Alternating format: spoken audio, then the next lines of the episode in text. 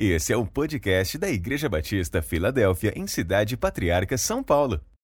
Para conhecer um pouco mais de nosso trabalho, acesse www.ibfpatriarca.org.br.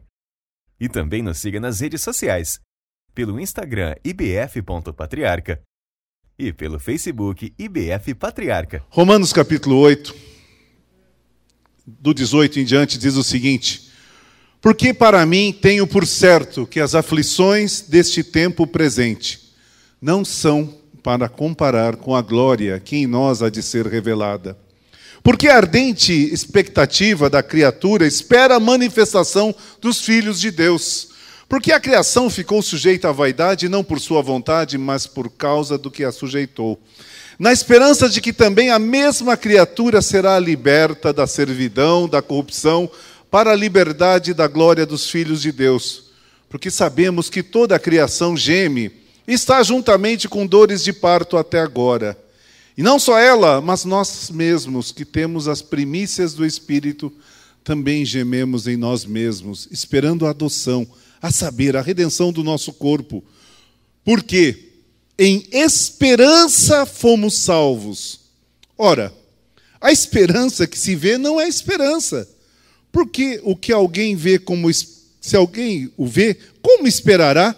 Mas se esperamos o que não vemos, com paciência o esperamos. E da mesma maneira, também o Espírito ajuda as nossas fraquezas porque não sabemos como havemos de pedir, mas o mesmo Espírito intercede por nós com gemidos inexprimíveis. E aquele que examina os corações sabe qual é a intenção do Espírito, e é ele que, segundo Deus, intercede pelos santos. Amém. Obrigado, Senhor, porque o Senhor está aqui neste lugar. Obrigado, Senhor, porque o Senhor é o que nos ampara, que nos sustenta, que nos consola. Fala conosco agora através da tua palavra, ministra os nossos corações. O Senhor já está aqui nesse lugar, nesse culto de ceia, mais um culto em que proclamamos a tua volta, Senhor. Celebramos, fazemos lembrança e memória do teu sacrifício até que o Senhor volte. Mas ministra os nossos corações. Nós oramos em nome de Jesus. Amém. Queridos, Romanos 5 a 8, Paulo fala da segurança da salvação. O fato que nós podemos saber que somos salvos por Deus, isso é muito importante. Eu fico pensando, tem gente que diz que não dá para ter certeza da salvação. É uma coisa meio louca. Porque se a nossa esperança em Cristo for, se a nossa esperança for apenas nessa vida, é, nós somos os mais miseráveis dos homens, diz o apóstolo Paulo. E Paulo começa o capítulo 8 com uma declaração maravilhosa que nós citamos sempre na ceia. Romanos 8:1 diz: "Nenhuma condenação há para os que estão em Cristo Jesus, nenhuma". Agora a partir do 17, Paulo começa a falar de um tema que tem sido muito recorrente na nossa vida nesses últimos tempos: o sofrimento. Porque sofrimento é algo que nós não gostamos. Eu não acredito que tenha aqui ninguém masoquista que gosta de sofrer. E os psicólogos que estão aqui certamente diriam: quem é masoquista desenvolve uma patologia, precisa ser tratado. Só que Jesus também nos alertou que no mundo nós teríamos aflições. Mas mais do que isso, a ceia é uma lembrança de que Jesus sabe o que é sofrer. O profeta Isaías, falando muitos, 700 anos praticamente antes, sobre Jesus, profetizando, diz: ele seria homem de dores. Portanto, nós estamos falando de um Deus que tem um coração, por mais que seja um antropomorfismo isso, um coração que sabe o que é sofrer. Nós não estamos falando de uma entidade, não estamos falando de um sopro, não estamos falando de uma energia distante, nós estamos falando de um Deus que sabe, conhece o nosso sofrimento. Por isso nós não andamos sozinhos, porque Deus sabe, sentiu. Nós temos citado isso várias vezes. Poucas vezes paramos para meditar na profundidade da declaração do apóstolo João: o Verbo se fez carne. A encarnação de Deus é uma das coisas mais fantásticas da história do universo. Os muçulmanos não conseguem entender que Deus se tornou homem. Para os muçulmanos, Jesus é um profeta. E pior, eles não conseguem entender que esse que nós chamamos de filho de Deus, que eles olham assim, você não pode ser, porque ele sofreu. Porque o Verbo se fez carne, ele se fez como um de nós. Por isso que o escritor aos Hebreus, ou escritora, diz que nós temos um sumo sacerdote que se compadece de nós. Por isso isso é tão importante na nossa caminhada. Nós temos um Deus que não está alheio à nossa dor. Nós temos um Deus que não é como os deuses da mitologia grega que se serviam das pessoas nós temos um Deus que, inclusive, no momento que nós vamos celebrar hoje, ele pega um e serve. É antítese de muitas religiões e muitas vezes de muitos cristãos que vivem numa vida de só vitória, de só prosperidade, Parece algo que não existe, não tem base bíblica. Agora, por outro lado, diante dessa semana, dessas semanas, hoje seria aniversário do irmão Antônio, irmão Antônio dos Santos, e é difícil também nesses 30 anos, olhar, olhar para esse lado aqui e não ter um Antônio e irmã Luísa por aqui. Irmã Luísa não está hoje, mas não ter um Antônio e tantos outros que nessa, nesse, nesse terrível momento que estamos vivendo, temos sentido falta. Mas eu estava ansioso porque, na realidade, a vida cristã é uma vida de encorajamento incrível diante da dificuldade e do sofrimento. Aquele que não conhece Jesus não consegue entender isso. E eu gostaria de ir um pouquinho a fundo, dentro de um pouco de tempo, sobre essa, esse encorajamento que o crente tem em Jesus que aquele que conhece a Jesus tem. E da hora da luta e da provação, nós conseguimos enxergar a diferença entre o que serve e o que não serve a Deus. E eu vou dizer que algumas coisas que não são diferentes, a dor não é diferente, a lágrima não é diferente, o sofrimento não é diferente. Eu e você uma pessoa que não conhece Jesus, vão chorar da mesma maneira e podemos ser solidários uns com os outros. Não há problema nisso, porque isso é humano. Isso é a imagem e semelhança de Deus, revestida de compaixão que temos. A grande diferença está na perspectiva de tudo isso. Nós sabemos que o crente, o cristão, não vive para esse mundo presente. Paulo nos fala das aflições neste tempo presente, mas ele nos lembra que isso não há de se comparar com a glória que está por ser revelada. Aleluia! A nossa esperança não está somente aqui. Nós somos peregrinos. Nós nos esquecemos porque muitas vezes temos o evangelho tão focado no aqui e agora, no ter. em ter coisas. E nos esquecemos que nós estamos de passagem. Mas Deus tem um projeto eterno para nós. Por isso, Paulo escreve em 2 Coríntios 4, 17 e 18, e esse texto que pessoalmente está marcado para sempre na minha história. E a Sandra ouviu mais de uma vez, porque a Sandra ficou do lado do meu irmão o tempo todo, ali na UTI, quando meu irmão faleceu, o Luiz. Muitos de vocês conheceram o Luiz. Mas várias vezes ele repetiu para as pessoas que chegavam, né, porque o médico, a médica falou, ele não vai sobreviver mesmo, deixa, pode entrar todo mundo, um de cada vez, e a Sandra ficou aí, entrava e saía. Ele falou para mim, mano, a nossa leve e momentânea tribulação produz para nós um peso eterno de glória muito excelente, segundo Coríntios 4, 17 e 18 não atentando nós para as coisas que se veem, mas nas que não se veem. Porque as que se veem são temporais, mas as que se não veem são eternas. Por mais que possa estar doendo, eu quero dizer para você, para mim, para você que está em casa, nós estamos passando por uma leve e momentânea tribulação, mas esse peso de glória que tem para nós é um projeto eterno de Deus.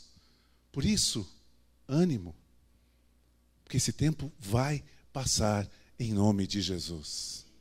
Vai passar. Porque nós, cristãos, que conhecemos Jesus de fato, que caminhamos com Ele, que chamamos Ele de Pai,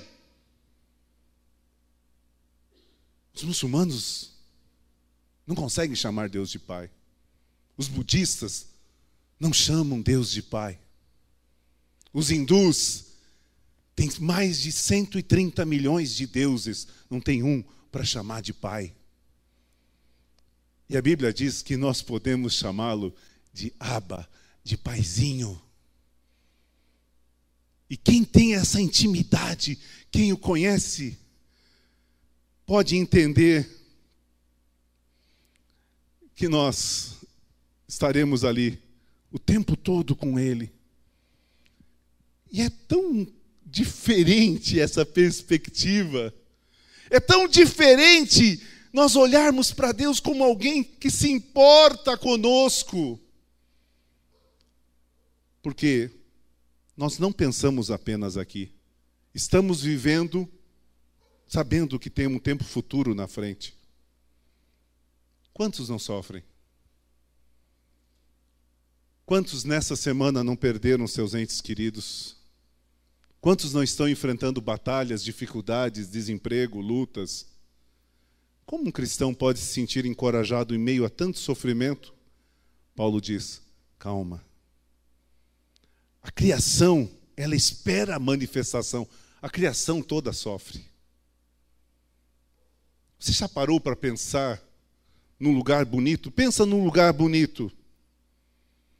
Me veio, quando eu escrevi, eu escrevi aqui, mas depois já, já mudou vários lugares. Eu pensei em lugares que eu conheci. Cada um tem a seu, sua perspectiva. Eu confesso que as cataratas de Iguaçu, elas me deixam boquiabertos. Quem já esteve lá, aquilo é uma coisa maravilhosa. O Rio de Janeiro, com todas as suas dificuldades, o Rio de Janeiro é lindo. Nós paulistas temos que assumir a nossa dor de cotovelo imensa, porque subir naquele Cristo Redentor e olhar para baixo, aquilo é bonito demais. Você consegue imaginar isso sem a queda? Você consegue imaginar o mundo criado por Deus sem a ação do pecado? É exatamente essa dor que a criação sente, essa ardente expectativa, que é a manifestação dos filhos de Deus. O que Paulo está dizendo, olha, a criação sofre, os filhos de Deus sofrem mas haverá um dia em que Deus trará restauração sobre tudo isso, aleluia! Em tudo isso. Por isso a palavra de Deus não fala só em novo, novo, novo céu. Se você, quem é, fez escatologia aqui na, nos cursos que nós demos, quem já leu o Apocalipse, fala em novo céu e o quê? Nova terra. Não é um outro planeta, não. É a restauração. É a criança brincando com o urso, o leão. Lê depois lá, Isaías. É a ardente expectativa de que isso vai acontecer. O pecado criou tudo isso. Não jogue na conta de Deus o sofrimento. Ah, onde está Deus? Quando, por que tantas pessoas sofrem? Porque nós, no nosso livre-arbítrio, tomamos decisões erradas. O ser humano tomou decisões erradas, equivocadas. E essas decisões trazem consequência. O ser humano quer liberdade, quer liberdade para fazer o que quer. E quando as coisas dão errado, jogam na conta de Deus. Então, meu querido e minha querida, Paulo nos lembra que Adão pecou, toda a criação pecou, e veio a transgressão, a criação geme como dores de parto, aguardando esse momento. Nós precisamos lembrar que haverá um dia da nossa redenção. Nós falamos pouco, na pandemia nós temos falado um pouco mais da grande promessa de Jesus. Jesus subindo, os apóstolos olhando lá com uma cara, meu Deus, de órfãos. E os anjos dizendo: por que vocês estão olhando para o céu? Esse mesmo Jesus que subiu vai voltar. Às vezes nós nos esquecemos. Às vezes me lembra uma canção antiga, do tempo do João e da Sandra. Todo mundo quer ir para o céu, mas ninguém quer morrer. É, vários lembraram que é da Blitz. Vários lembraram. Não vem que não, lembraram. Por que nós falamos que temos uma vida eterna, mas nós somos apegados demais a essa vida? Porque Deus nos deu o dom da vida, é natural. Mas aí começa a nos diferenciar dos outros. Nós sofremos, nós choramos. Nós sentimos a perda, sentimos a dor, mas nós não perdemos a esperança, aleluia. Por isso nós aguardamos ansiosamente a chegada disso.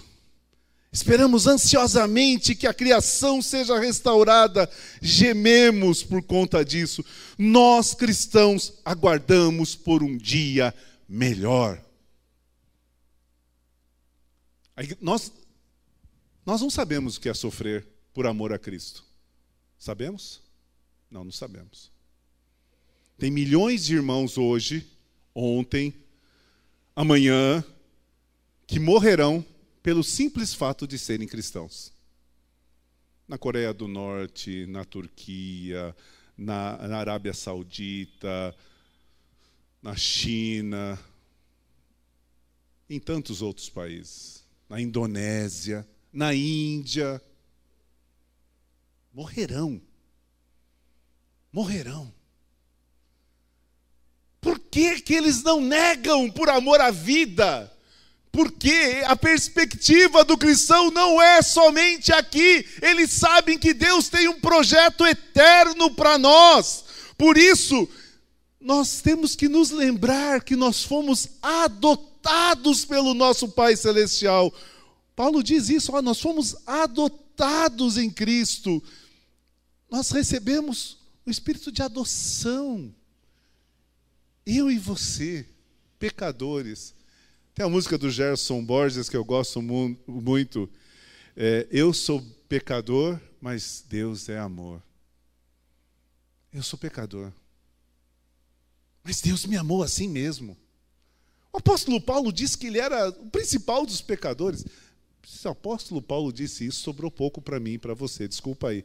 Tá, não vou falar por você, vou falar por mim. Sobrou pouco. Deus, ele nos ama de tal maneira que ele nos chama de filhos. São verdades básicas do evangelho que as pessoas muitas vezes distorcem nas escrituras, porque daí ficam agindo como filhos mimados. Ai, Deus, eu quero isso. Ai, eu quero aquilo. Ai, eu quero a minha bênção. Ai, eu quero um carro novo. Não tem nada de errado em você ter um carro novo. Tem errado você viver em função de ter um carro novo. De achar que isso é a bênção da sua vida. Não tem problema nenhum de você querer ter a sua casa. Mas você viver obsessivamente por isso, de ter, ter, ter. E aí nós deixamos de ser, ser, ser. Nós crentes nos lembramos que tem um estado eterno, uma eternidade, um destino que nos, nos aguarda. A perspectiva eterna faz toda a diferença. E antes de prosseguir, fica tranquilo que daqui a pouquinho eu termino. Eu gostaria de convidar você a fechar os seus olhos. Quem sabe alguém vai dizer, pastor, eu fiz essa oração hoje. Amém. Glória a Deus. Então vai fazer, eu vou convidar você a fazer de novo. Sabe aquele, aquele hino que a gente canta várias vezes? Eu era pobre, perdido, sem Deus e sem Jesus. Ele estendeu a sua mão para mim.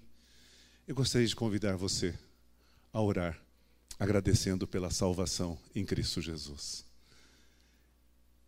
É a maior bênção que você e eu podemos alcançar. Tudo que vier depois da salvação é bônus. Você ter uma perspectiva eterna de estar a eternidade com Deus, já deve nos fazer tomar a ceia com toda alegria, com toda celebração, com toda gratidão no nosso coração. Você está com o coração partido? Como igreja nós também nós estamos. Mas a nossa perspectiva é eterna. Eu gostaria de convidar você a agradecer pela salvação que faz com que você tenha a certeza de que, findando a nossa jornada aqui, nós estaremos para sempre com o nosso Deus. Aleluia. Isso só acontece porque Jesus morreu na cruz do Calvário por nós. Às vezes nos esquecemos de agradecer por isso. Nos esquecemos de tão grande salvação. Nos esquecemos que o amor de Cristo nos constrange.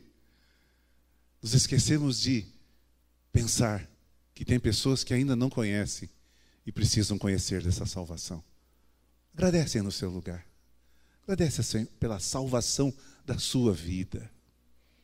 Agradece ao Senhor porque Ele morreu por você. Porque eu sei que Ele morreu por mim. Obrigado, Senhor, porque eu não merecia. Obrigado que pelos meus parâmetros eu não morreria por mim. Mas o Senhor me amou Obrigado por tão grande salvação, aleluia. Obrigado pela perspectiva, pela esperança eterna que temos, Senhor. Não para aqui, aleluia. Louvado seja o teu nome.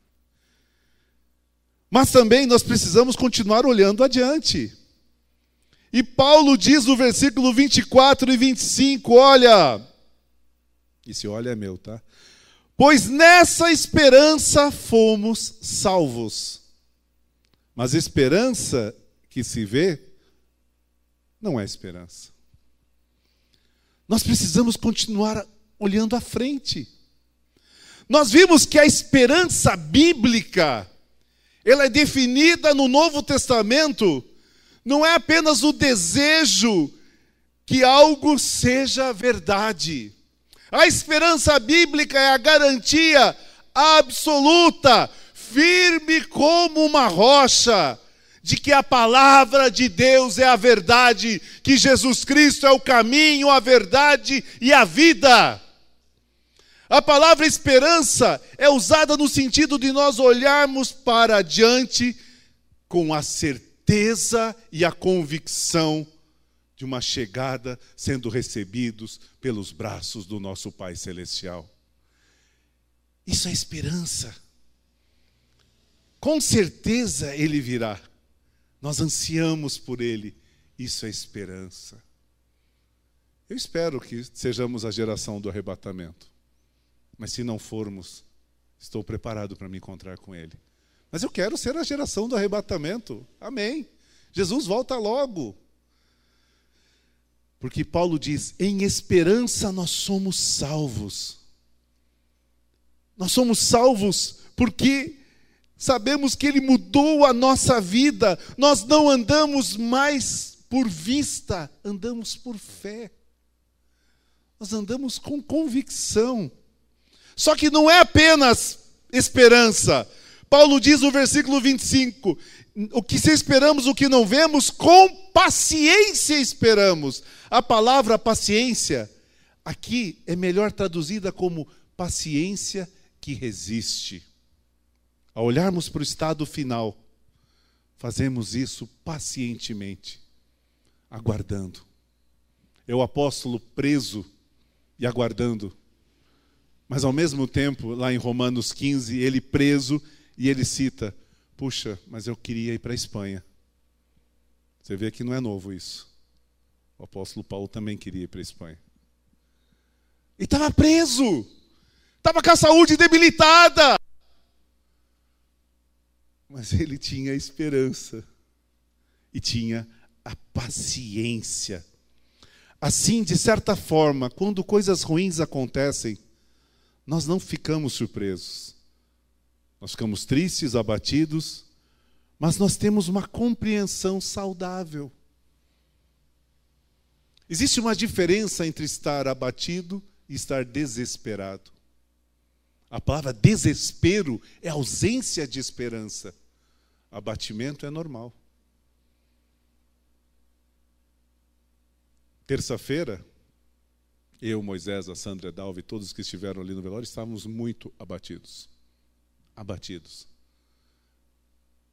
Mas a palavra que rodeou o que nós compartilhamos, e nos quatro tinha a palavra esperança. Porque ela nos alimenta. E nós temos a paciência porque nós sabemos. Vai doendo, mas nós vamos ali, continuamos, vamos passando pacientemente, enfrentamos os problemas, enfrentamos as dificuldades, porque sempre nos lembraremos que os sofrimentos do tempo presente não são para se comparar com a glória que há de ser revelada em Cristo Jesus. Por isso, meu irmão, anime-se, olhe para o futuro. Olhe para o futuro, porque no final nós vencemos em nome de Jesus. Aleluia. Mesmo quando aos olhos do mundo a gente, Pô, mas ele morreu, como que ele venceu? venceu. Porque ele cumpriu, combateu, bom combate. É exatamente essa perspectiva que o crente tem. E caminhando para o final, da mesma forma o Espírito nos ajuda na nossa fraqueza. Opa! Olha a humanidade. Deus lembra e fala: Olha, eu conheço do que vocês são feitos. Às vezes nós gememos. Às vezes nós nem sabemos como orar. Às vezes nós nem sabemos como nos comportar. Mas Paulo diz: olha, o Espírito nos ajuda na nossa fraqueza. Estava lendo um comentário do Dr. Shed sobre esse texto. É interessante que Deus não acusa os cristãos de fraqueza. Olha que interessante. Ele podia dizer assim: não seja fraco, seja forte, fique em pé, dá uma palavra assim toda de ânimo. Não! No meio do sofrimento, você vai se sentir fraco. Faz parte. Vai às vezes sentir sem vontade de sair da cama, sem vontade de caminhar sem vontade de andar para frente, sem vontade de sonhar, sem vontade de olhar para frente, mas a palavra nos lembra que o Espírito nos ajuda na nossa fraqueza. Ele intercede por nós, porque na nossa fraqueza, às vezes, a gente não sabe nem como orar. Como eu defendo a mulher do Jó? Perdeu dez filhos. Você queria que ela tivesse o quê? Feliz? Não, ela estava abatida, triste. estava desanimada. Ô, oh, Jó, morre aí, vai, vai, para, sai. Muitas das coisas que nós falamos no momento da dor, pode ter certeza, Deus não leva em conta. Às vezes a gente não sabe nem como falar, mas o Espírito intercede por nós com gemidos inexprimíveis. Eu e você, você que está na sua casa, nós temos um Deus que se compadece de nós. Se compadecer é estar ao lado, é entender e assumir o lugar. Muitas vezes nós não entendemos muito as coisas. Às vezes parece que Deus age como o atendente do 190. Aguarde na linha. Calma. A ajuda está a caminho. E é fácil nesse momento? Não, não é. É muito difícil. Mas o Espírito intercede por nós e nós ficamos tão tocados e nos lembramos que nós precisamos aprender a ser dependentes de Deus. Deus não espera super-heróis da fé, Deus não espera super-crentes, Deus não espera super-homens e super-mulheres. E a Bíblia desmistifica isso, porque Tiago diz: Elias era homem como nós. Ou seja, ele não era nenhum super-herói, ele não era nenhum Avenger. Ele não era nenhum cheio de superpoderes. Não, ele era como nós. Ele simplesmente, Deus sabe que é gente normal, gente que depende dele, e que muitas vezes o que nós podemos fazer é orar silenciosamente, é chorar e confiar que o Espírito Santo que habita em nós vai tomar conta de todas as situações. O que é tão encorajador aqui é que o Espírito Santo nos ajuda nas nossas orações. Ele examina o nosso coração, sabe qual é a nossa intenção e intercede por nós, intercede pelos santos. E eu encerro, já chamo o louvor, chamo Moisés para dar prosseguimento na ceia. Diante desse contexto todo de sofrimento, diante de todo esse contexto de luta, diante de situações que muitas vezes o milagre não vem, às vezes ele vem, mas muitas vezes ele não vem.